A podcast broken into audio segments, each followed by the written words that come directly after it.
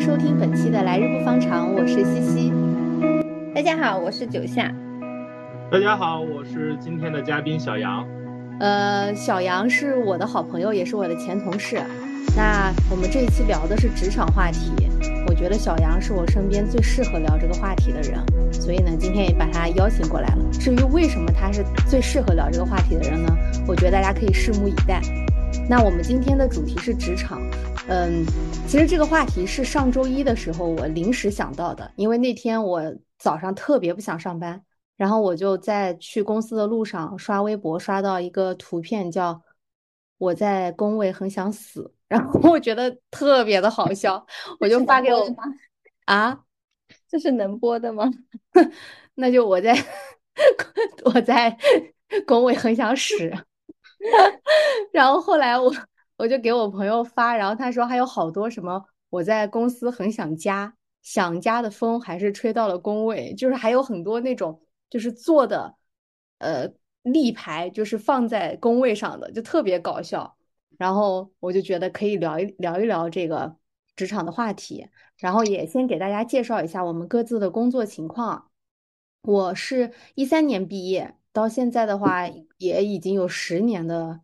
工龄了。呃，我在大学学的是新闻专业，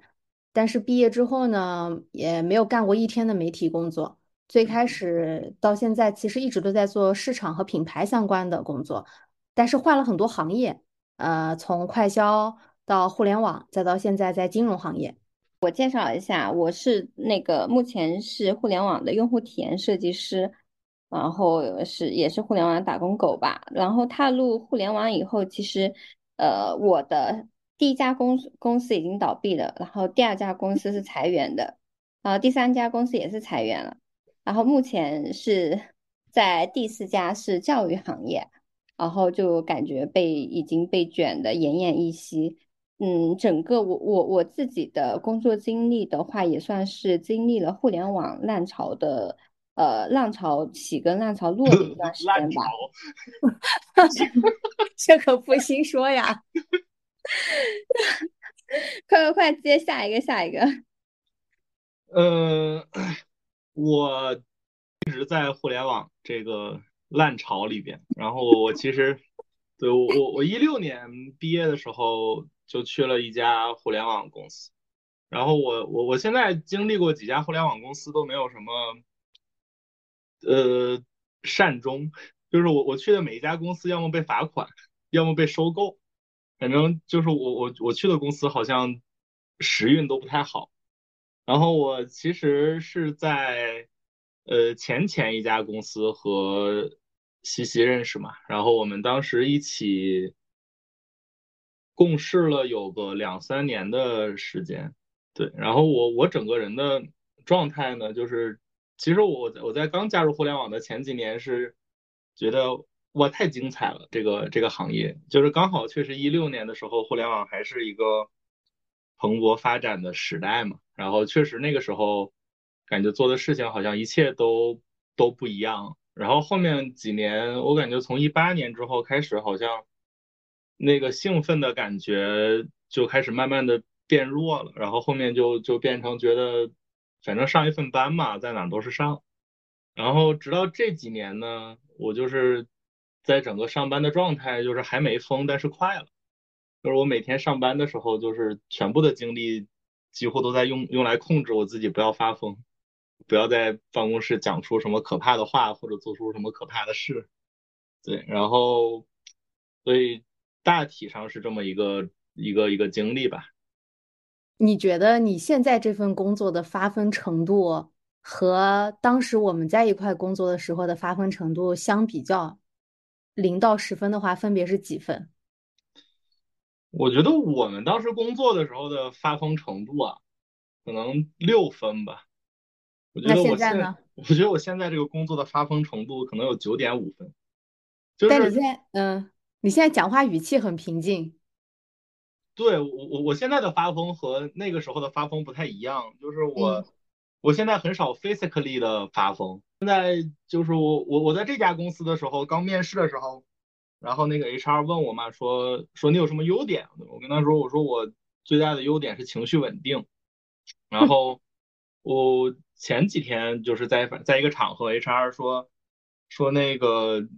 你你之前跟我说你情绪稳定，我说对，他说我这这段时间的观察，我发现你没有情绪，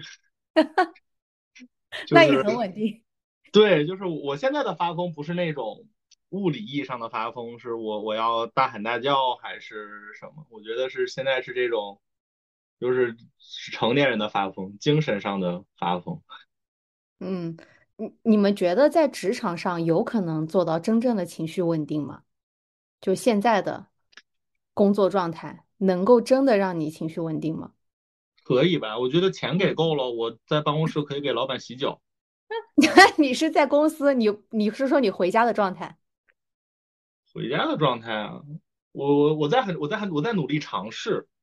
就是我在努力尝试着。把上班和生活分开，然后，嗯，对，就是我我我我在努力尝试的时候，在上班的时候就是扮演一个打工人，然后回家的时候就是是我自己。我在很努力的把这两件事情，不管是在物理意义上还是在心理意义上，我会去做区分。你要不咱们诚实一点呢？你说一下前段时间你回家发疯的过程，可以吗？就是，那是是是分割失败了吗？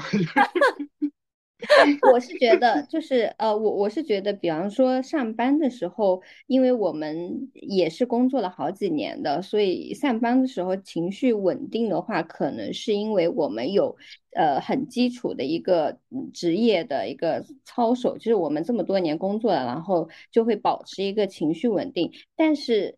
这在另一个层面，会不会说我们这些稳定的情绪，可能在其他方面会不会有所体现呢？就是我们上班的时候压抑的这些情绪，到下班以后，或者是呃其他时候会会袒露出来。我觉得会。我有前一段时间吧，就是连续加班了两个多月，然后大部分时间在。工作场合，我还是维持比较情绪稳定，哪怕当时我真的是被气的不行，嗯，就真的是你已经工作了十年，但是你还是会因为职场上一些沟通的事情让你非常的生气。然后有一个周五，我又加班到家之后，我就开始在我的各个微信群里面开始表演表情包配音，就是就是 也不用笑这么大声，就是。就是我会发一个表情包，然后那个表情包，比如说是一个，哎，是那个叫什么？是那个是傻狍子还是一个什么动物在那边啊？然后我就把这个表情包发过去，然后我就配一个啊，然后可能配一个，就有一个，呃，现在已经不能说的女明星啊，她说了一句话，我就在那边配音，是不是别人不发火你就拿别人当傻子呀？然后我就这么配了一晚上，就配配完以后我才能睡觉。那这个配音是就是只有你自己能听见，还是说你可以发发给别人？我就是在各个微信群就发给其他的朋友，包括我跟我关系比较好的一些同事，然后他们当时也都惊呆了。但是确实又很搞笑，这个非常解压。对 我我感觉每个人的可能解压的方式都就就不太一样。嗯，我我我我是觉得我我现在在上班的时候确实。情绪非常稳定，我觉得一件事情是因为就是发疯不解决问题，我就觉得就很很浪费时间。就是我想，我如果发半个小时疯，我不如早半个小时回家。然后，但有的时候你情绪来了的时候，你是控制不住的呀。我不是啊，就是就是这份工作已经得到了我的时间和精力了，他不配得到我的情绪。那你还是相对比较理智，我我是这么认为啊，就是。我其实现在整体的工作状态呢，对比我上一份工作，就是跟小杨在一起的那份工作，已经好了非常非常多。就是，呃，这因为我跟小杨都特别喜欢《红楼梦》嘛，之前还搞笑，就是我们在聊，我们每年基本上都会重新再看一遍《红楼梦》。然后前段时间我还问他，我说你觉得我像《红楼梦》里面的谁？他给我来了一句像黛玉和紫娟，是吧？嗯，我说啊，我说我难道不是？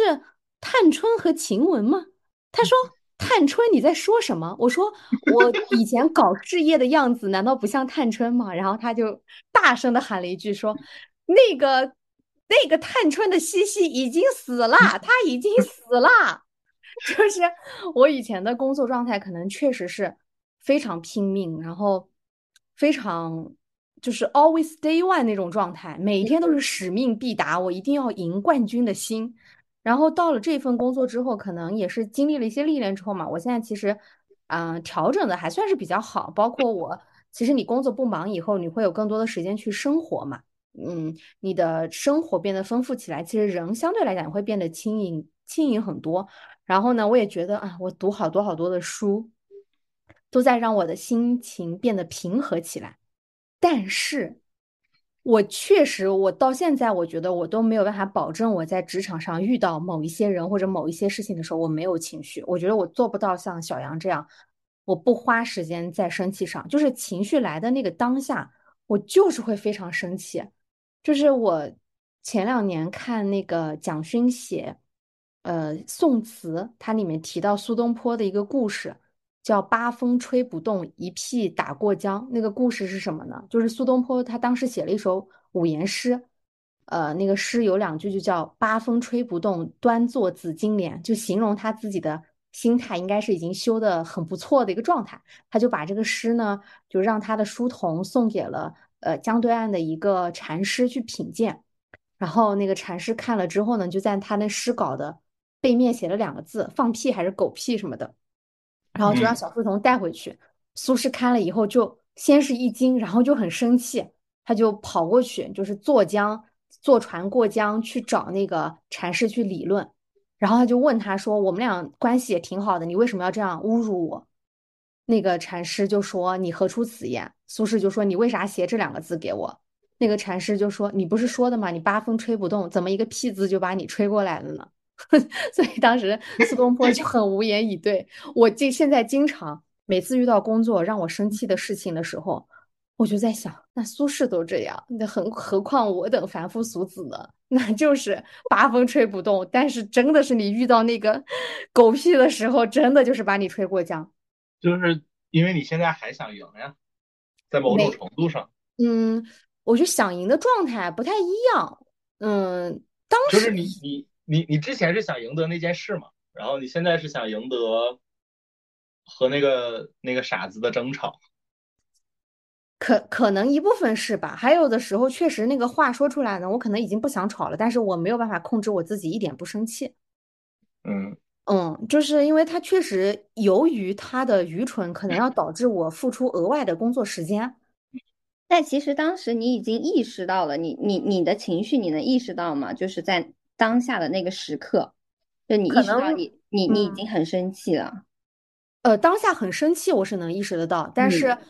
我意识到，就这个情绪不能在我身体里面停留太久，就是可能大概结束之后，我很快会反应到这个这个情绪不能停留太久，我还是要去解决问题嘛。这个确实是你在职场摸爬滚打，你必须要形成的一个本能，就让你去解决问题。但是在那个当下，我觉得我没有办法控制我自己，一点都不生气。只不过现在这种情况，我觉得比较少。觉得职场职场里面肯定是有这样的人，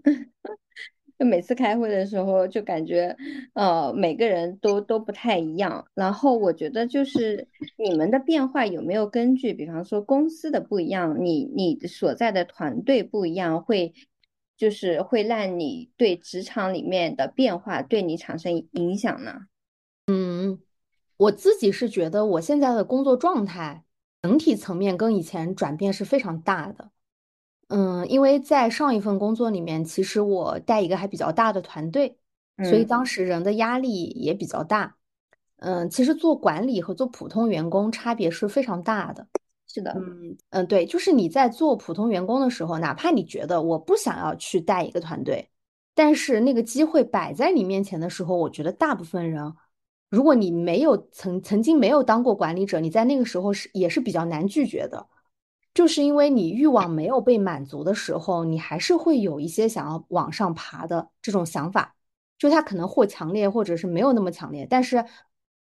只有当你真正，比如说你尝试过了，你已经做过一段时间管理，你这个欲望得到了满足之后，你发现这个东西不是你想要的。你才能摒弃欲望没有得到，你没有经历过的时候，你很难真正的摒弃的。就是说，你想要淡泊名利这件事情，你得先有名利，你得先满足才能放下。就是像，我觉得这个很像悉达多那本书里面写的，就是他没有经历过城市的这些东西的时候，他想要去修行自己，他觉得他什么都不在乎，这点是很难的。他当他真正的去拥有了很多的财富，拥有了女人之后，他发现这个事情让他感觉到空虚，他再逃离这样的生活，可能他才能真正的是他不在乎这个状态。所以我觉得上一份工作给我带来的就是我触碰到了可能曾经我想要触碰的一些职位也好，高度也好。后来我发现那样的生活节奏它并不适合我。因为你的欲望可能会无穷无尽嘛，如果你要一直想要往上爬的话，但我觉得可能那个人生不是我想要去追寻的人生，所以，嗯，我当时在换工作的时候，我也是想的比较清楚，就是我不想要过那样的生活。可能很多人说权力是男人的春药嘛，就可能大多数男人的春药吧，但我觉得对我来讲不是，它给我带来的这种满足感没有那么高，所以我就觉得我可能需要。去倾斜一下这个天平，把工作的这个比重相应的在我的生活中放的低一些，那我可能需要更多的时间去生活。嗯，我我我我可能会有有一点不一样。呃，我第一份工作的时候就是和西西一起的那家公司，我在那家公司服务了六年，然后就是我其实，在那家服务了六年的公司的时候，我还是很有目的性，然后。就是那个时候，可能每两年你就有有有一次晋升的机会，然后一有一些是可能事情或者机会推着你往前走，然后有一些可能是你你主动也想要获得一些什么，所以在这种状态下，我还是会有有一些不一样的态度，因为我会很明确的说，我确实想要那个东西，然后在这个过程里边，就是我我就我就会愿意想说，好吧，那我那我。应该付出对应的努力嘛，然后但是这个过程里可能确实也很也很辛苦，所以你就会觉得有点拧巴。然后，呃，我知道我第一份工作确实后面就干不动了，我确实太累了，然后我就换了第二份工作。第二份工作去到一个，嗯，没有那么知名的一个互联网公司，所以整体的压力就小很多。然后当时我想换工作的时候，我就考虑的很清楚，说我第二份工作最重要的目的就是休息。所以我就是想休息一年，我没没打算在那个地方，呃，好好发展或者或或者大干特干，对，然后所以在那份工作里边，我就整个人的状态变得非常的不一样，因为我很清楚的知道我在这一年里边的主线就是好好生活，然后支线是不要让你在这一年里的简历变得太难看。然后，所以就是当我带着这个目的去上这个班的时候，我会发现说，好像很多之前我特别在乎的事情，或者我很想在之前想要争取的事情，好像我觉得也没那么重要。然后就在这这这份工作里的时候，我在到这个工作的第三个月，老板就说说，呃，就开始为我做铺垫，说你要呃要要要要给我几个人。然后呢，我就说我我不要。然后我就一直在在找理由，然后后面就是这个事情抗争了一年，直到我离职之前，老板还在讲说说你必须要带一个这个这个团队这类的。然后但是我就觉得说，好像如果换在上一份工作里的我说要要再给你几个人，或者要再给你一块事儿，我可能会觉得呃就很兴奋，或者我觉得我被认可。对呀，你那时候可太想了，好吧？你都推猎头给你的领导，让你的领导。出去找工作，以便你取代他的位置。对，让猎头去挖我老板。对呀。然后，但但是对，然后但是我确实觉得好像在这一那一年里边，我就觉得好像不是这样。对我，我就确实就是也也也很认真的。生活了一年，我觉得那一年还是很快乐的。然后后面，但是你有想过，就是为什么你愿意突然从一个非常忙的工作状态里面，突然想要去改变，说去找一份让你好好生活的工作呢？就当时是什么样的原因让你做出这份改变？我觉得对于我来说是刚才的原因嘛，就我可能触碰到了我曾经那些欲望，我发现它不是我想要的。嗯嗯，我觉得是我意识到。我在之前那家公司的沉没成本太大了，嗯，然后那那个时候我就是在我在那家公司离职的前一年的时候，我刚刚刚完成一次晋升嘛，然后对，然后就是后面的话，就是可能那个时候，如果我在那个公司继续再干两年的话，我就要面临的事情是我下一次晋升，然后就是但但是但是那个时候你就会觉得说，我我就目之可及的看到，如果那个时候我还继续留在那儿的话，我就是还是会有这个沉没成本在。然后我过了两年，因为我我后面再晋升的时候，其实我要再去晋升的那个职级已经很难了，可能百分之二十的一次通过率吧，可能大多数人是要两次才能再通过。所以那个时候我就会觉得说，那如果我两年之后去晋升了，如果失败了呢，那我肯定又要再等一年，因为这些都是目之可见的巨大的沉沉没成本。所以我觉得，如果那个时候我不离开那家公司，我。我可能在这几年内都离不开那家公司了，而且我又觉得说好像，呃，我之前在北京嘛，我确实是实在是没有办法接受那座城市，我就觉得就是非常的令我崩溃，因为我们公司在很很很角落的一个地方，然后就如果我要想去三里屯或者想去中心一点的地方吃一顿饭，我要。一个多小时过去，然后吃一顿饭，再一个多小时回来。可能我吃饭只吃一个小时，但是我通勤要三个小时，我就觉得不行。所以就在这个契机下，我当时确实有选择，一个是去一个另外的公司继续卷，但是我就觉得不如休息一年吧。对，然后所以我就说好吧，那我就休息一年。然后我确实一年到了之后，我现在换了一个新的工作，然后。就回到了所谓的大厂，然后就是继继续卷，对，然后但是我就觉得在这份工作里边，好像我和在我第一份工作时候的那个情绪的反馈和情绪跟我工作本身的交互，好像变弱了很多。我觉得是得益于我在休息的那一年里边，我其实。就是在你拥有更多的时间，你在可以和你做一些很你自己很感兴趣的事情的时候，你开始会觉得说，好像工作这件事情，就是我我是真正的感受到了说，工作并不是你生活的全部嘛，是你在你在公司的那那几个小时，其实可能不决定了你是谁，就是是你在公司之外的那几个小时，真正才决定了你是谁。所以我觉得，那你现在其实又回到了那种状态，不是吗？是的，但是我现在回到这个状态跟之前不一样的地方是说，我我意识到了说我在工作之外的这几个小时才是才是我自己，所以我现在工作之外还有几个小时？我先请问，每天今天今天我们录制的时间是周六，小杨同学一觉睡到一点钟，准确准确的说是十二点五十三吧，然后爬起来去上班，加班到六点回家。又写了一会儿东西，现在饭还没吃，因为我们定了八点钟要录播课，明天又要去加班。对，但是就你还是还是有几个小时的嘛。你还剩那几个小时，你在干什么来定义你自己？刷抖音，打游戏。哦，我我最近我最近特别喜欢看，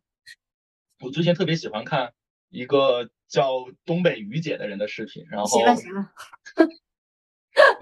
我小杨是那种刷抖音刷到一些那种就是东北特别搞笑的视频，要按着你的头去看的那种。对，我我现在我就我现在非常喜欢看那种就是呃东北的呃中年妇女腌酸菜，然后马柴火垛。你能理解什么叫马柴火垛吗？就是烧烧柴吗？对，烧柴火。对，然后我非常喜欢看这种视频。所以我觉得你其实，在做的这些事情，本质上还是对你工作压力大的一种释放吧，对吧？是是。其实你现在确实没有太多的时间去经营自己真正想要的生活，至少跟你前一年的状态，我觉得相比较还是差很多的。哪怕你懂，对那份工作可能让你心态调整了很多，但是我其实很担心这样的状况能坚持多久，因为其实我觉得人很难脱离这个客观。而完全的让自己的主观思想来来引导自己的，就是你是一个心态特别特别好的人，但是你连轴转的在工作，我觉得也很难说啊，我心态很好，这些东西不重要不重要，因为你确实没有时间生活了。我觉得这件事情对于我来讲，就是计算投入产出比嘛。嗯就是呃，因为我我觉得现在的我至少我现在对这份工作的期待是说，一件事情是解决我今天的的生活，然后一件事情是我在为一个未来的预期，我我我努力。其实相当于一一方面，我我我在做今天的这件事情的时候，我得到了一些当下的回报，可能是工资也好，还是什么也好。然后另一方面的话，我觉得其实我今天在付出的所所谓的努力和辛苦，其实我是在刮一张明天的彩票。我只是现在大概率判断这张彩票是有可能开奖，所以我现在愿意去做这件事情。呃，第一个是钱的问题嘛，第二个东西其实跟当下没有太多的关系，对吧？对，但是但是其实它是一个你在这份工作里对未来的预期，就是对，其实但这个就跟你刚才讲的说你心态变得很好的原因是工作以外的几个小时决定你，这是这是两件事情嘛？是，它一个是一个是里子，一个是外子，对不对？对啊，嗯，对，是的。但是我觉得这个就是是这样的，就是你本身确实是，我开始尝试着把工作和生活做剥离，然后我开始尝试着去。考虑说，今天我在做这份工作的时候，我付出了这个精力和这个时间，我到底想要获得的东西是什么？然后我只会在这件这件事情里边去计算我今天付出的精力和我得到的回报是不是合理的。如果是合理的，我就觉得还好。然后是只是说我今天在工作的很很很辛苦或者很累的时候，然后你就会去去想一想说，哎，其实你看，就是你你在。没上班的这个几个小时里，或者这个周末里边，你还是做很多的事情。其实本身你你还是有一个你想要就这个生活的样子，然后就觉得这这这两件事情放在一起的时候，就是你的工作就变得没那么痛苦。然后我有一个小技巧，你为什么你现在的发疯指数是十分呢？因为确实工作确实很累，所以你看，就是我觉得啊，就是很多话，其实你是在没有办法的情况下，你去要让自己的心情能够变得接受这件事情。当然是他在慢慢的驯化你去接受这件事情，用钱也好，用未来期许你的可能会兑现的那些期权也好，对吧？对，但是我觉得就是，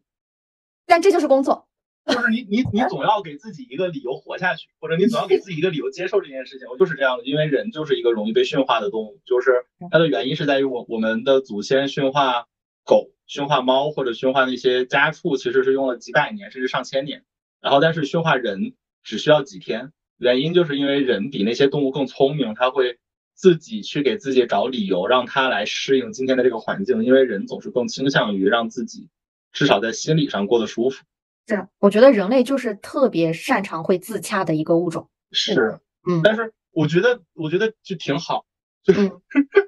就是我觉得挺好。我感觉我的现在的状态好像跟。呃，小杨差不多，就是可以把那个生活跟工作分得很开。我也是，他没他没有分得很开，其实 他他只是没有，我没有我没有生活，就是 幻想着我有生活。其实就几个小时，那也是就是说这几个小时里面可以不用去想这个工作。呃，我的状态就是，比方说我上班的时候有呃八九个小时要一直上班，然后下班的时候我可能就像一个开关一样就把它关掉了，就是才上。你才上八九个小时啊？你有个屁压力啊！八九个小时还不够啊！你们上八九个小时，你有什么压力啊？我天呐！那我的那个呃，那什么报酬什么什么，肯定应该也就差不多是我这个工时的一个，就是怎么说呢？就刚刚说的那个什么投入的产出比，嗯。然后我就会进行一个切换，就是比方说我下班了，我去健身了，那我上班的那个开关就关掉，然后我就切换到我健身，然后健身完以后。我就感觉我回到了生活当中，就是上班的那种疲惫感会让会就是会呃稍微消失，直到我第二天重新上班，然后进入上班的那个状态。呃，这个是我目前生活跟工作可能会分就是不一样的一个地方。九夏，你有经历过那种特别特别忙的时候吗？有，嗯，就是我前段时间就是经经历了这样一个非常。呃，忙的一个时期，因为我们是教育行业嘛，教育行业就是寒暑呃寒暑假之前，然后我觉得其实这种忙，呃，毕竟我们也是工作了几年嘛，所以都我觉得可以在正常的工时之内完成。但是呢，因为大家都加班，但然后你不加班那就肯定不行，所以基本上每天就加班到晚上的九点钟。连续加班一周以后，我整个人的精神状态就变得非常的很糟糕，就整个人感觉，因为。就是你下班以后，你打车到家就十点多了，然后你洗洗牙、睡睡，你你睡觉肯定都要很晚了，对不对？是的，所以这种状态下，你就很难把工作和生活分得开了，对吧？是的，是的。当工作跟生活粘在一起的时候，我觉得就是对人的一个整体的一个影响就还蛮大的，就感觉自己是不是工具人？对，就是嗯，我感觉说，我们想要把工作和生活分得开，你想要实践到这一点。首先，这个工作它就注定不能是一个特别忙碌的工作。像我和小杨之前那份工作，我可能有很长一段时间，我都是要加班到凌晨两三点了，都可能不是像你说的九十点。我是经常写材料会写到后半夜，然后那个时候，哪怕你周末有一点时间，你那个时间也没有办法生活，因为你太累了，你只想睡觉。而且那个时候我周末还经常要去面试，要招聘一些团队的新员工，所以就是那种状态下，我我今天因为做这些选题嘛，我还。这种感觉其实它离我有一点遥远，但是它又很熟悉。我就去翻了一下我当时的朋友圈，我现在是再也写不出这么矫情的文字了。但是 当时我的整个状态是真的很崩溃，就是有段时间我一直在连轴出差嘛。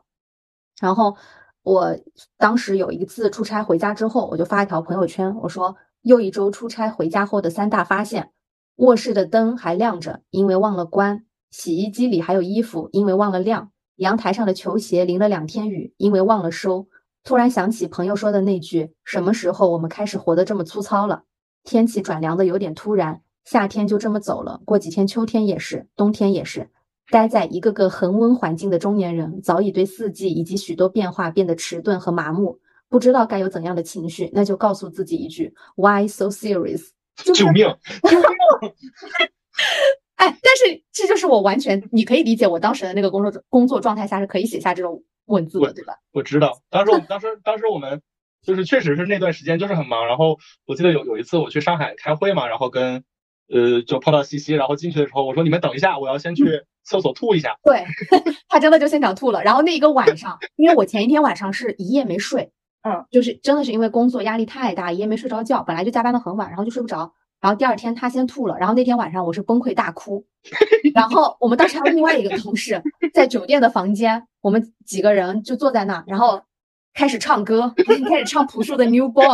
是的，我看见到处是阳光。其实我们那时候每个人眼前一片灰暗，就是当你工作很忙的时候，我觉得你很难把工作和生活真的切得开，你没有生，就是你就算有生活的时间，你都不想拿来生活，你只想拿来休息。我记得我特别特别喜欢看日落。我后来我那段时间工作忙的时候，才想到我好像一年多我都没有看过傍晚的天色了，就一年四季，哪怕是夏天天黑的还挺晚的时候，我也没有看过傍晚，更不要说看过日落了。所以其实很繁忙的工作，真的我觉得会让我对生活中，我会失去对很多细小美好的洞察和捕捉，这个其实就会让你人的心态变得慢慢的就是会被这个东西所束缚住。所以，我我个人觉得，想要改变这种状况，首先第一点就是工作，它不能是一个这么忙的状态。所以我现在的工作，它偶尔也是会有加班到很晚，或者平均嗯搞到七八点、八九点这种状态，都是我相对来讲还比较能接受的。像从前那种日子，我真的回不去了，就是天天十二点以后，天天从早上起来就是在开会，然后没有三餐，没有一一餐能按时按点吃的这种日子，我确实感觉我好像过不下去了，就是那个探春回不去了。嗯嗯。嗯，哎，你们两个因为是之前是同事嘛，那嗯，就是经过了这么些年，你们觉得对方身上，嗯，就是最大的变化是有什么？就是对方身上的变化。小杨，你先说说呗，就是从探春变紫娟了呗。对，从探春变紫，从探春变紫娟，我觉得，我觉得西西身上最大的变化。我觉得他变得。一下，你在笑什么？没什么变化。没有，我觉得我我我我觉得他最大的变化是他在这几年里更知道自己是谁了。嗯嗯嗯，是谁呢？就是没有，就是就是我我觉得说，好像他这几年的时间里边，我看到的也好，听到的也好，或者我感受到的也好，他会开始越来越愿意去经营他自己。而不是去经营一些其他的，可能看起来很精彩的泡沫。嗯，我觉得这个是是很大的一个一个变化。我觉得对，就很很好。嗯嗯，我觉得小杨身上有一些变化的地方，也有一些没有变的地方。他有变化的地方呢，是我觉得在我们在一起的那份工作里面呢，他那时候的状态也是比较想要去得到一些职位上的变化更多，对吧？嗯，就可能他很在乎，他在这个公司已经这么长时间了，他需要得到一些 promotion。他经常也会经常传达一些我的我要 promotion，我要得到这个职位，我首先需要有 contribution，我还要需要有 reputation，就是会有很多理论想要去得到那个位置。但是现在呢，我觉得他对工作的思考呢是更 for 他整个人整体的这个生活了，就不是说这份工作我要这个位置要这个权利，而是确实比如说他给我带来金钱，我就很坦然的面对我需要更多的钱这件事情。嗯。那可能这个事情是立马能感知得到也得到的。你给我这么多的钱，我就愿意干这么多的事儿。它不像那个职位是有可能你很努力你也得不到的。那你得不到这个过程中，你人就会很痛苦。但是钱是你给我这个钱，我就愿意干。所以他这个自洽的状态，我觉得会好很多。但是不变的是，我觉得小杨骨子里面是一个躺不平的人。嗯，他其实，在嗯中间就是有一年选择了一份比较轻松的工作嘛。那一年其实他也在南京。他整个人的状态是比较轻盈的，呃，展现出的状态也是，呃，我绝对不卷，我没有那个下班羞耻，我到六点钟，我跟下班的时候跟工位所有的人 say hello，拜拜，我下班喽。他会在我们的群里面去鞭笞那些加班的人，说你怎么还不下班？为什么？为什么要加班？你是资本主义的奴隶吗？但是我觉得本质上还是因为那一份工作。他客观上给他的工作量可能就没有那么多，他可以在工作时间去完成。但是你看现在的这份工作，他没办法的情况下，他躺不平的。就是工作量达到一定程度的时候，他的心态不是说我可以去把这些活给拒绝掉、给推掉的这样的一个人。我觉得他内心里面没有办法真正的躺平，可能他也不一定能像以前那样卷的那么起来，对吧？就是他也经常说，我就是你们兜里的纸，就洗衣机里洗衣机的兜里面的纸啊，就我卷起来对所有人都没有好处。但是我觉得他也躺不平，就是一种四十五度人生吧。可能他在这个阶段，嗯，因为小杨年纪还比较小，九四年，我觉得他想要的东西其实还是比较多的。在你既要又要还要的时候，相对来讲你要的东西比较多的时候，我就是这样的一种卷不动也躺不平的状态。但是至少在这个状态下，他能够更自洽了，能这个状态能够让他没有那么难受了，我觉得就是一件很好的事情。嗯，对，因为我。本质上来讲是一个风险厌恶型的人，就比方说，我基本上不会买彩票，然后我也不太会去吃那些我没吃过的东西，然后我确实不觉得，我目前对生活的规划也不觉得我的生活规划是旷野，就是我对我的生活规划就是轨道，就是这个世界上大多数的人在获取财富的方式，我觉得对于我来讲是目之所及。投入产出比相对更高的方式，所以我选择上班，然后我选择好好的工作，然后去换更多的报酬。只是说，在这个轨道的行进的过程里边，我可能会偶尔愿意让自己去在这个轨道之外开一个小差，可能说我我休息一年还是怎么样。但是大体上，我还是觉得说我是一个轨道型人生。就很奇怪，因为小杨跟我，我们俩都是那种会看很多很多书的人，就阅读量都比较大。嗯，但是阅读给我们俩带来的改变完全不一样。就是阅读其实是让我觉得人生就是旷野。我自己一直说自己是个浪漫主义者，就是通过阅读，可能你就会想要去打开除工作以外的很多面。但是小杨 就是那种，他读了很多，但是他还是会选择。就像他刚才说的，就是轨道的这种人生，可能跟我，因为大部分，因为我们读的都是文学类的书会比较多。其实文学里面它包含的就是人对更美好生活、对浪漫生活、对理想主义的这种向往。对，我觉得还挺奇妙的。对，就是每个人的追求不一样，就是对自己，我觉得我们应该都是属于那种有。就很有目标型的人，所以才会呃，即即使在我们比方说年轻的时候，会去拼命的去工作，以及现在我们也知道很清楚的自己清楚自己的工作目标在哪里。然后我觉得你跟小杨就是可能就属于呃目标不一致，就是嗯，可能就比方说，也可能是我们的人生阶段不同。我觉得他小杨比较像我前两年的状态。嗯嗯，我那时候也是。工作它确实就是我的全部，而且我也觉得它就是我能获得财富的最大的钱唯一的来源，基本上就是这样。所以我愿意去为了它去付出。我我我我倒是不觉得说工作是我唯一获取财富的方式，我觉得有这个世界上就是有很多获取财富的方式。然后，但我只是觉得说，呃，上班这件事情对于我来讲是风险相对更小的获取财富的方式，它相对来讲你对未来的预期是更稳定的。嗯，对对。然后你就很清楚的可以知道你你现在一年有多少收入，嗯，然后你。呃，每年的工资涨幅，然后你怎么怎么样，然后你自己清楚的知道，你要只要在这个地方努力的去工作，按照这个公司对你的期待或者这个世俗对你的要求，你到了一定的年龄之后，你大概率就会拥有那样的呃生活或者那样的财富。我就觉得这件事情对于我来讲是投入产出比合理的。是的，但是其实你在这么想的时候，你已经把它作为你最大的且唯一的。是收入，就是对，就是客观情况是这样，对吧？对，就是就是我知道或许有，但是我不愿意。嗯，我觉得可能是你还没有找到那一个，也可能。对，其实大部分人都没有找到，包括我自己，现在我也没有找到一个能比我的工作，除了我的工作之外，能够给我带来更大财富的东西。但是我会觉得，慢慢的，我会想要去往这个方向去探索了。嗯嗯嗯嗯，就可能是前段时间我在看《纳瓦尔宝典》嘛。嗯，以前也不不怎么看这一类的书，但我前段时间看了之后呢，我觉得有一句话还挺触动我的。他就是说，他觉得是这世界上有多少艺人，就应该有多少家公司，就是每一个人都应应该创业。就是他的理论是，每一个人都应该找到自己最热爱的那件事情去做，然后把它变成你的事业。他说他能够成功的原因，就是因为他觉得他在工作的这些时间里面，他不觉得他自己在工作。他就在玩，所以他一天可以工作二十个小时，别人 PK 不过他的，因为他觉得他就是玩二十个小时，而别人没有办法工作二十个小时。他讲人可能，呃，你不要去选择那些通过培训可以获得的技能，因为社会可以培训你，也可以培训其他人。所以呢，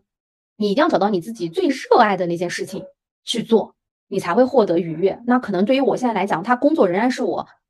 我的本职工作，仍然是我能够获得财富最大的一块。但是首先第一呢，我对这一块的财富我没有。特别多想要攀升的这样的一个欲望，我觉得现在钱也够我花。那我生活的时间里面，我更希望去投入去做我热爱的事情。如果它能够给我带来财富，当然更好；如果它带来不了，那至少也是我花时间在经营我自己的生活，就是这个事情可能给我带来的幸福感和满足感更多了。我觉得这也是我跟九夏会选择做播客这件事情的一个很重要的原因，就是我们想要把我们自己感兴趣的东西、想要表达的东西，通过一种媒介找到我们。呃，想要去发生的这样的一个渠道，所以选择了这个形式来做这样的一件事情。嗯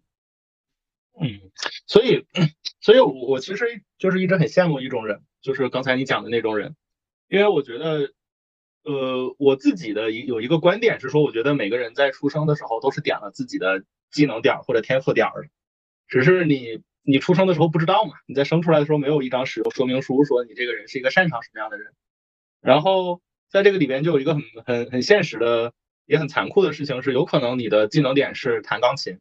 但是可能成为一个钢琴大师需要三十年，人的平均寿命呢就是七十年，可能在你四十岁生日的时候，你就永远失去了成为一个钢琴大师的可能性。如果你在四十岁之前没有看到你的这个天赋点，所以就是我我就觉得有有一群人很幸运，就是他在呃合适的时候知道了自己在擅长什么，然后他又足够幸运的。呃，他擅长的事情可以变成工作，然后他又足够幸运的是，他的工作可以给他带来呃生活的维持。所以我觉得这件事情需要非常多的幸运或者非常多的努力的探索才可以实现。对，这个肯定是非常少的，极少一部分人他能够做到。但我觉得不同点就在于，我现在可以接受我的兴趣不一定给我带来金钱，嗯，就兴趣本身已经让我愿意去花时间去付出。可能工作它维持我差不多的一个物质的需要就可以了，我对这个没有更高的渴望了。嗯嗯，我觉得工作可能大部分只是说，呃，满足了我们就是目前呃生活需要的一些呃金钱类的东西。如果是想要更愉悦的话，还是需要去追求自己所热爱的。嗯，其实我最开始干我这份工作的时候，我也是出于热爱的，我是喜欢呃喜欢设计，然后我才干了这份工作，并且其实刚开始的时候我很开心的干了很多年，但是不知道为什么，就是到现在为止为止，我即使是我当时那么热爱的一件事情啊，我也感觉，嗯，可能还是因为在公司这个体制下，以及不同的团队，以及不同的呃，比方说现在的很卷的这个环环境之下，把把这个东西给变味了。变味儿了，就是，所以我感觉这个可能是我目前觉得工作只是工作，然后我要去寻找更多能刺激我多巴胺的一些事情来让我自己开心。对，因为你刚才介绍的时候也说你之前的公司有倒闭啊，有裁员，你觉得经历这些事情之后对你最大的一个影响是什么呢？呃，我觉得首先以前年轻的时候，嗯，我感觉可能。会会会认为，比方说，嗯，互联网它呃，在一个很高潮的时候，你会觉得是自己能力很强，然后呃去，然后就觉得自己能力很强嘛，然后做的也都嗯挺开心的。那么这会就是，但是其实后来现在渐渐的明白，其实是呃社会驱使你的。不是，而而不是你就是大环境的对，就好像你坐在一个电梯里面，你上升的很快，你以为是你往上爬的很快，其实是大环境这个电梯的速度是快的，对吧？是的，是的，嗯。然后在在经历了这么多，呃，像公司倒闭啊，以及公司裁员啊，我发现其实个人的能力在嗯你社会组织下面能施展施展的地方是很少的，所以这也就是自我的价值感、认同感以及。嗯，想要被尊重的这种感受，现在也会变变得越来越弱，因为你在一个大家庭里面，大家只关心你，呃，整个团队的一个结果，那你自己个人的一些东西就可能呃不会太就是被关注到嘛。所以我觉得，嗯，工作可能就只是工作吧，就是你在一个团队里面当好一个你的一个螺丝钉，那么即使它不能带给你快乐，那那么就需要自己。去生活当中去寻找更多的快乐。嗯，哎，我我前段时间看一部剧，就是我是想放松的时候看的，叫《装腔启示录》，因为说是很搞笑嘛。然后听过，对，又是金融行业，那个男主是一个投行男，呃，女主是律师行业。结果我刚看前两集，我都快窒息了，就是那个社畜感太强了，就是每天要加班在那边熬夜，就是那个律师在那边写东西，我觉得。就是他当时一下就把我带回到我以前工作的那种，呃，这个环境下。就现在，嗯，对，就就真的是，我觉得职场就是不管怎么说，我觉得对每个人的影响都还是挺大的。就是每个人可能像都会或多或少的经历过职场的这种毒打吧，可能是非常繁忙，可能是精神上的打压也好。所以就是，哪怕我现在的这个生活状态、工作状态已经到了一个相对还比较好的一个情况下，我看到那样的电视剧，我都会有，就是 射出极强的代入感。对，然后今天很搞笑，我今天下午去参加那个马伯庸的签售会嘛，嗯，他这个签售会的主题叫“建威系列”，呃，就是见微知著的意思。然后带来的是他最近两本新书嘛，一个是《长安的荔枝》，一个是《太白金星有点烦》。就这两本书，你乍一看还是马伯庸比较擅长的那种历史题材嘛。但是马伯庸自己说，这两本书其实都是职场书。那个《长安的荔枝》之前就是大家说他是呃叫什么呃一个唐代打工人的职场生存记。他就是说那个呃主角李善德，他是一个很底层的一个呃历史，然后他要在一个 deadline 前把这个岭南的荔枝送到长安。然后在这个过程中，他要去化解兄弟单位的不配合、各种使绊，然后第三方公司要让他们全心全力提供帮助，如何和下级荔枝供应商处理好关系。然后他最新的那本《太白金星有点烦》，又是这样的一个一本书，它是以《西游记》里面就我们正常看的《西游记》，都是以唐僧、唐僧师徒四人作为主主角嘛。然后他这本书是以太白金星的视角，就太白金星他要在这个呃。去设计这个九九八十一难，嗯，给唐僧师徒四个人去，然后他在设计的这个过程中，他就需要什么怎么报销活动经经费啊，如何写工作汇报啊，平衡不同上级的诉求啊，应对突发状况啊，解决人事纠纷啊，就是他全都是这两本书，他都是在历史里面一个很小的事件，然后以一个小人物，就是原来不是这个主角。一个配角的这样的一个，可能连配角都算不上的这样一个角色来写，就是你现在想想看，就职场就这样的，就你的领导说我要吃一个，就是我要吃这个荔枝，在这个时间前吃到一个荔枝，就像好比说，他告诉你我要这个方案，什么时间交，然后你就想破头脑啊去想怎么落地，对吧？我要增长五百万，那这个五百万分解下去怎么做？然后我就发现就很搞笑，就是就没有想到马伯庸就是他最近开始写这种题材，然后我后来才去看，其实他在出呃出书一开始他还是在上班的，他在外企上班，然后到他的版税可以支撑得起他呃能够完全不工作之后，他才辞职。所以他说这两本书都是他自己亲身感受到的，呃，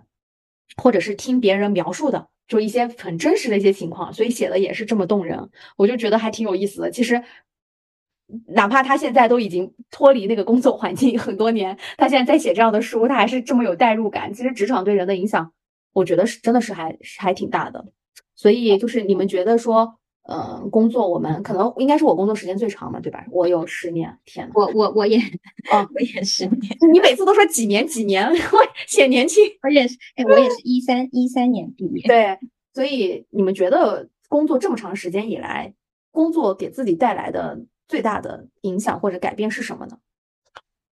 嗯，我我我先说吧，就是其实我目前我觉得工作就是为了想要给自己更多的一个选择，就像你刚刚说的那个啊，不用他其实之前也是在职场，后来他的兴趣爱好也是在边工作的情况之下，然后边去坚持自己的自自己的喜爱好，直到有一天他的爱好能支撑他的生活，那那么他就。就是有了其他的就是他可以选择他喜欢的。其实我觉得我现在也是这样子的，就是说，呃，我的工作能为我未来的一些我想做的事情做一个铺垫。就像，嗯，其实。我上一家公司也也是裁员的嘛，然后我的那个当时的领导，他其实也是工作了很多年，然后呢，他其实在最后的阶段也是就已经在开始，因为他清楚他是想要出国念书的，他就一直在准备他的一个那个考博士的一个呃内容嘛。那么他裁员以后，他其实现在已经去美国读博士了。就是我觉得工作就是想让我自己自己变得更多的有选择性，这是。我工作的一个原因，我感觉总结下来就是工作给你带来了，你不想工作，想要拿工作的钱去干别的事儿。对，直到有一天我可以，我的热爱能支撑起我的生活的方方面面，那么我觉得，嗯，就可以去干自己喜欢的事情。小杨呢？我觉得，我觉得工作给我带来的最大的收获是和这个世界的连接。西西，你笑什么？我笑小杨就是那种听过太多道理的人，听过太多道理，然后也满脑子大道理的人，然后在大道理里面选了一句话，然后在不是，然后在所有的这些大道理，他最后都都执行不下来。嗯，你接着说，小杨。对，我觉得那个那些道理呢，表达了作者对生活美好的期待嘛。嗯。然后，对我确实觉得工作给我带来的。比较大的一个价值就是跟这个世界的连接，就是你，呃，我觉得这个连接有很多个维度，然后一个就是最基础的维度就是，呃，因为你有了你有了一些物质的收入，所以你跟这个世界的连接会变得更紧密和更具象，就是你可以去购买也好，或者你可以去做很多你可以去做的事情，我觉得这个是一件事情。然后另外一个，确实你就是至少在我的工作里边，我一直在互联网的这个行业里边。然后在这个过程里边，你在呃工作的过程中，你还是确实是会收获一些可能更不一样的视角，或者你会感受到更不一样的所谓的浪潮。就我觉得这件事情还是很很重要的。然后你你会就是对这个世界的一些发展的态度也好，或者一些这些世界发生的变化也好，就是我觉得这些。呃，思考上面的连接还是有很大的不一样的。然后我觉得再有的话就是，呃，就是你在确实在这些不同的工作里边是认识到了很多各种各样的人。然后我觉得是通过这些人，你又可以感受到不同的，呃，对这个世界的方式也好，或者不同人的思考的路径也好。所以我觉得其实这些都是通过工作，呃，带给我的东西。嗯。那你觉得你理想的工作状态是什么？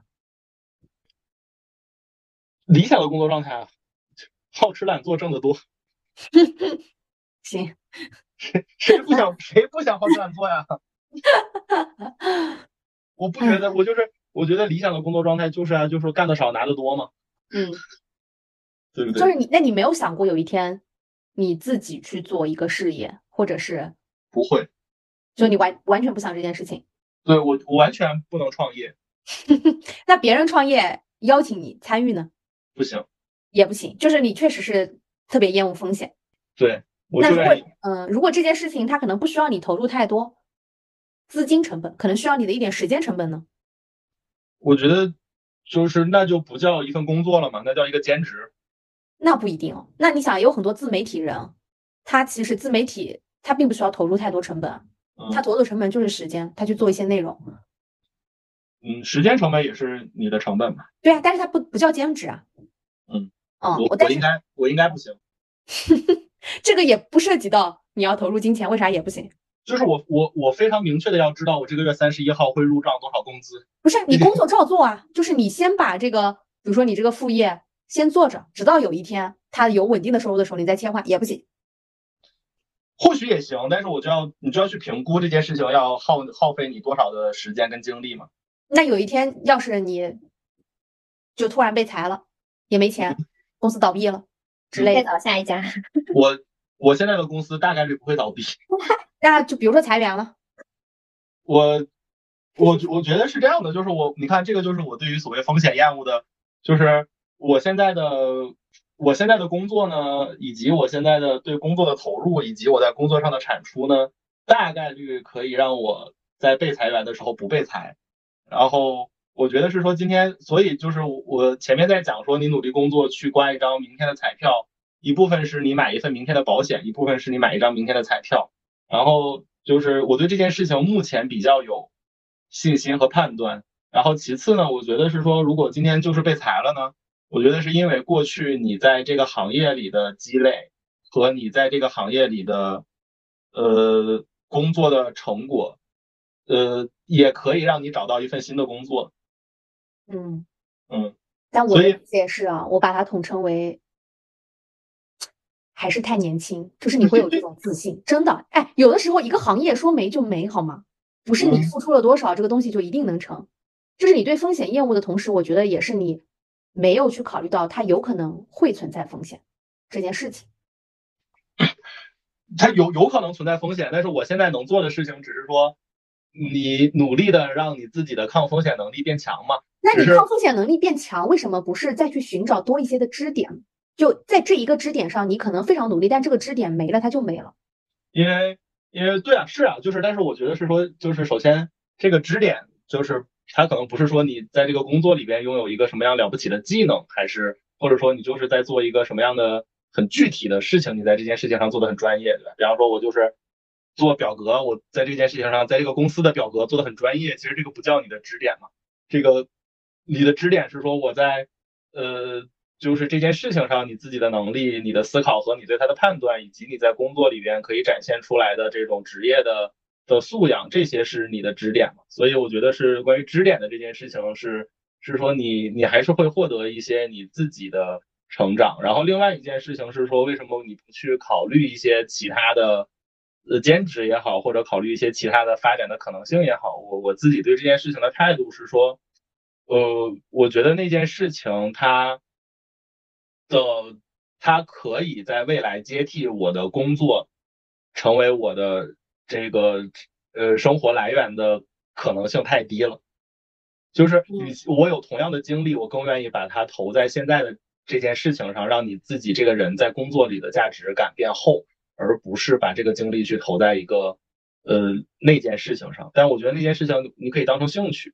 然后。我觉得，或者你就把它当成一个兼职，我觉得都没问题。嗯，但我不会期待它有一天会接替我的工作。嗯，我觉得总结下来，可能还是太年轻了。我身边所有三十五岁以上的朋友，没有一个不在想副业，或者已经在干副业，哪怕他在主业里面非常优秀、非常突出。这就是你在不同阶段，我觉得会思考的不同的问题，你看问题的角度和方式会非常不一样。是，哪怕在主业里面做的非常优秀。但是这一份自信不足以支撑，我觉得我靠着这一份能力，他能帮我找到一份一定是还不错的工作，就是你的核心竞争力。你所谓的核心竞争力，可能就像九夏刚才说的，它真的没有那么有竞争力。那就啃老呗。拜拜。这里我想起那个《那我儿宝典》里面，他说，呃，要想获得财富，就必须充充分利用杠杆效应。商业杠杆来自资本、劳动力和复制边际成本为零的产品。就是他有提到说，把自己产品化，其实就相当于是，嗯，自己因为每个个体都是有嗯独特性的嘛，就产品化就是发挥杠杆效应。比方说你在睡觉的时候。你也能就是有公司，或者是有你的书籍，或者是有你一些呃能复利的一些东西来帮你继续赚钱。就是我觉得这个可能是未来就是财富增长的一一种方式吧。我觉得我们俩特别像那种刚刚开始想要做副业的人，然后一心拉一个 拉一个全全部心思扑在 主业上的人，一定要去做副业，好像好开笑。没有我我我觉得吧，就是。哎，但是我能理解，不要不要过于为明日的事情担忧嘛。就如果一件事情，明三十五岁的你都没有解决办法，二十九岁的你也不会帮，也帮不上什么忙的。但但我觉得我们其实不是在为明日担忧，更多的还是这件事情是你的兴趣，然后它又能成为你的一个支点。它不仅仅是物质的支点吧，一方面也是精神的支点。因为你所有的时间都投入在工作上，其实你的情绪大部分还是会跟着工作走嘛。就像刚才说的，你很难分得开。但是你一旦有别的支点以后，你的。我觉得你的你的情绪受工作的影响占比会比较小嘛，然后对，就接着讨论刚才那个话题，就说工作带来的影响嘛，就是其实我刚才讲了很多，呃，工作让我特别繁忙，特别情绪化也好，或者失去对生活的很多捕捉也好，但我觉得工作对我的这个人的改变还是非常非常大的。嗯，首先第一点，我觉得我的自信感可以说有百分之九十以上吧，是来源于我前十年的工作。嗯嗯，我觉得每个人其实都需要自我认同，就你的自我认同可能会来源于各个方面，比如说你长得很漂亮，对吧？这也是一种自我认同感，你会很自信，嗯，或者是你的原生家庭给了你很多的爱，让你觉得呃你很你很你很有自信，很有底气。那对于我来讲，我可能就是在工作中逐渐去积累我这样的一个自我认同，然后形成了我整体很自信的一个状态。那确实是因为工作做得还不错，然后呃你有了一定的经济实力，呃有。可能有很多人在职场上对你的一些赞扬也好，啊，或者你做的一些事情确实让你自发的觉得非常有成就感，嗯，这些事情我觉得帮助你去塑造你整个人的自信状态是非常非常有用的。所以我其实也很感谢，哪怕我前面几年的工作非常非常累，但是我确实真的很感谢工作给我带来我现在的这个状态，嗯，然后第二个是，刚才小杨说工作是让他去建立和这个世界。连接的方式嘛？我觉得其实通过工作，我更多的是跟这个世界和解，就是通过工作让我认知到我自己是一个普普通人。嗯嗯嗯，就是在这个工作的职场上，哪怕我确实觉得在前面很多年我一直做的都还不错，然后升职升的也很快，但是我意识到了我还是个普通人。我在这家公司能够做到，因为我一直在做市场相关的工作嘛，我有想过我能做到最高的职位是什么。那就是 CMO 嘛，就在一家公司里面。就是第一，我觉得我大概率呢做不成；第二，我觉得就算我做成了，好像他也不是一个什么伟大的人物，就是好像我在这个工作中所发挥的这些东西，换一个人也可以。就就确实是你以前刚毕业嘛，总觉得自己，哎呀，拿了一个什么案例的奖啊，就在行业里面，广告行业里面做了一个什么东西，觉得自己可厉害了。后来就发现啊，啥也不是，就 是就是。没有是自己是没有感受到自己是无可替代的这样的一个状况，因为包括我后来带团队，我也会发现团队里面有特别厉害的人，但是这个人你说他明天就辞职，我能不能接受？我能接受，接受。对，就是离开谁这个公司都能赚，所以你就会慢慢认识到自己是一个普通人，你对自己的要求就没有那么的苛刻，你会减少很多对自己的自我 PUA，我觉得这就是和解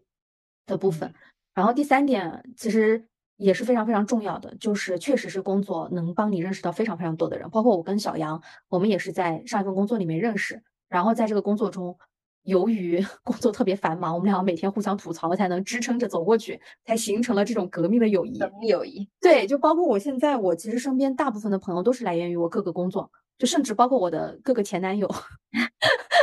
就是他确实是能够让你很快的认识一个人的途径，而且，对吧？你通过工作找。至少遇到骗子的可能性相对还比较小，嗯，大部分的履历你也知道，所以我觉得工作对我带来的切实的帮助、改变和影响都是非常大的。嗯，但是于我现在而言，如果让我去寻找一种理想的工作状状态的话，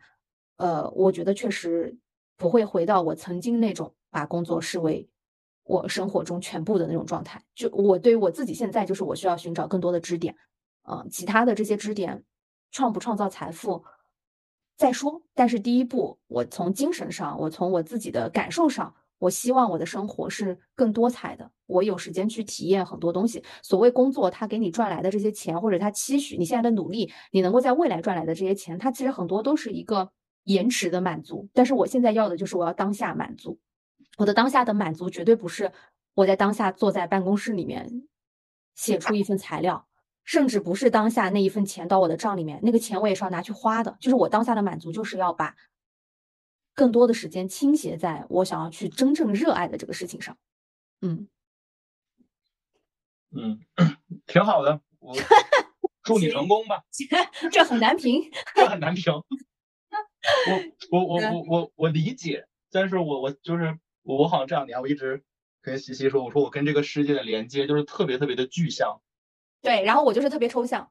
对我我我跟这个世界的连接就是特别具象，我就是觉得。我就是觉得星巴克比瑞幸好喝，然后，然后我觉得它比它好喝，是你从味道上就是觉得好喝，还是星巴克给你带来的感觉？我确实觉得味道上是好喝的，然后对我就我就是，所以我确实我现在跟这个世界的连接就特别特别的具象，然后我就觉得说，我我曾经也有一段时间就是在，呃，刚毕业也好，或者甚至都毕业了很多年的时候，我也觉得我我应该成为一个什么样的人，我应该。拥有一个什么样的精彩的人生？然后那个时候我在在社交媒体上刷到那些说哇靠这个人的生活真的好精彩什么的，我还会分享出去跟点赞出去。然后我现在就觉得说，我我我确实我也我特别接受我我是一个普通人这件事情。然后我觉得我就是嗯就是过好今天的生活嘛。然后我至于你是不是一个就是对于对于我来讲说你是不是一个去。看过了整个世界的人，或者你是不是在某一个领域开了一朵非常耀眼的花的人的这件事情，对于我目前来讲的意义可能就没那么大。我可能比较在乎的就是我是不是一个能每天喝一杯星巴克的人。我现在跟这个世界的连接就是这样具体又庸俗。然后，因为我觉得，但是你少挣一点，轻松一点，你也可以喝得起星巴克。你不是喝不起，但是我可能还想买 Burberry，就是，就是不是？但是我想表达的。我想表达的意思是说，我就是我，我在这件，就是我在这件事情里边和自己和解，就是可能我暂时就我就没有办法成为那样的，或许我就是现在不愿意去尝试那样精彩的生活，那所以我就在今天的这个状态里跟自己和解，那我就是一个呃这样的人。然后就最近很好笑，我最近双十一嘛，然后就是，但我但我最近是确实非常忙，我最近搬到了会议室上班，就是因为每天我可能九点半开始。就开会要开到晚上九点半，我就干脆搬到了会议室上班。然后我我有一个专门的会议室，所以我就是，然后我就在每个会中间，然后我就在淘宝里购物车里加购一个东西，然后 就是就是你就是突发奇想，就是我想要这个东西，我就把它加到购物车里。然后呢，你就是每天晚上下班回家的路上，我就打开这个购物车，然后看我今天加了十件商品，我就开始理性的思考这个东西我到底要还是不要，然后再把我不需要的删掉。然后第二天再来的时候，晚上下班发现我操，我又加了十个。十个奇怪的商品，然后就到购物车里。但是，但是那一个瞬间，你就是在加购物车的那个瞬间，其实你还是会，呃，得到一些情绪上的舒缓。嗯，是我全部通通还是理解为是你现在没有办法改变这个环境的情况下，你的自洽。对，就是一种嗯减压的一种方式吧。我我觉得就是，我觉得就是 不管你怎么说，我就是这么认为。当你有一天换你换了一份工作的时候。你可能就不是这么想了，那我就去那一份工作里再自洽别的事情，对，尽量晚一点投降，嗯，不代表不能投降，我觉得打不过就加入，就是选择一个自己舒适的方式和自己和解，我觉得也还行，嗯，是的，行，祝你成功，哎，随便活活吧，都会死的。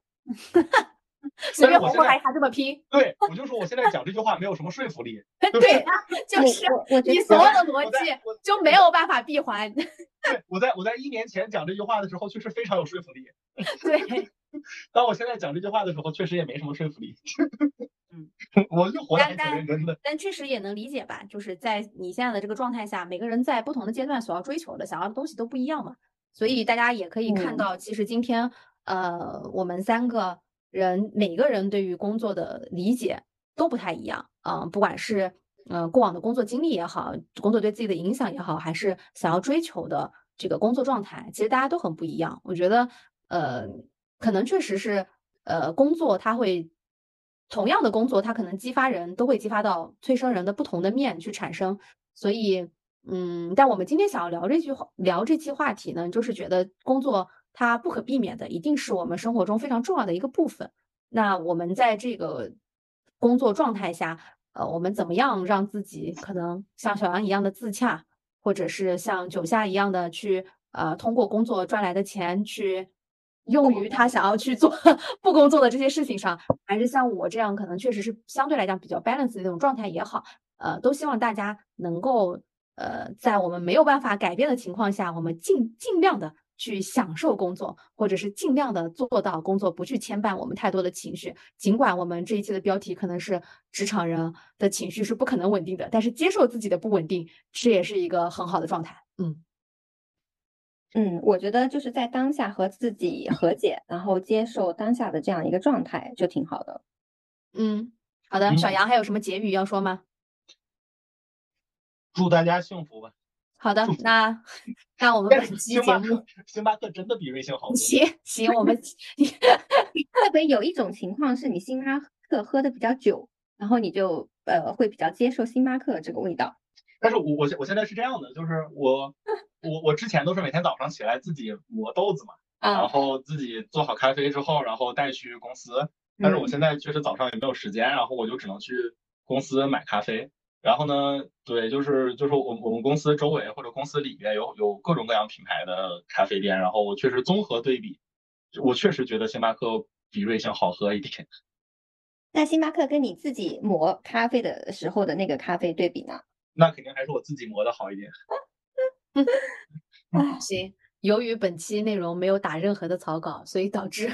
我们越聊越多，感觉再聊下去聊不完了。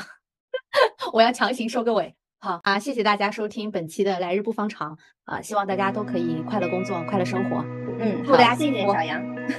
拜拜，拜拜，拜拜。拜拜拜拜。